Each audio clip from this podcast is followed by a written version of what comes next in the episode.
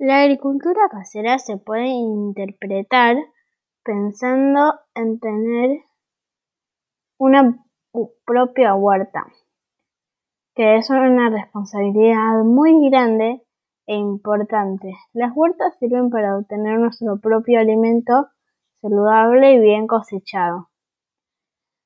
Para tener una huerta podemos comenzar con un cajón o maceta para poner la tierra y plantar semillas.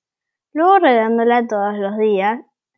Es recomendable ponerle compost que se obtiene con hojas secas, cáscaras de frutas y verduras, cáscara de huevo y otras sobras de productos orgánicos. Con mucha paciencia vemos en un tiempo nuestras primeras plantas.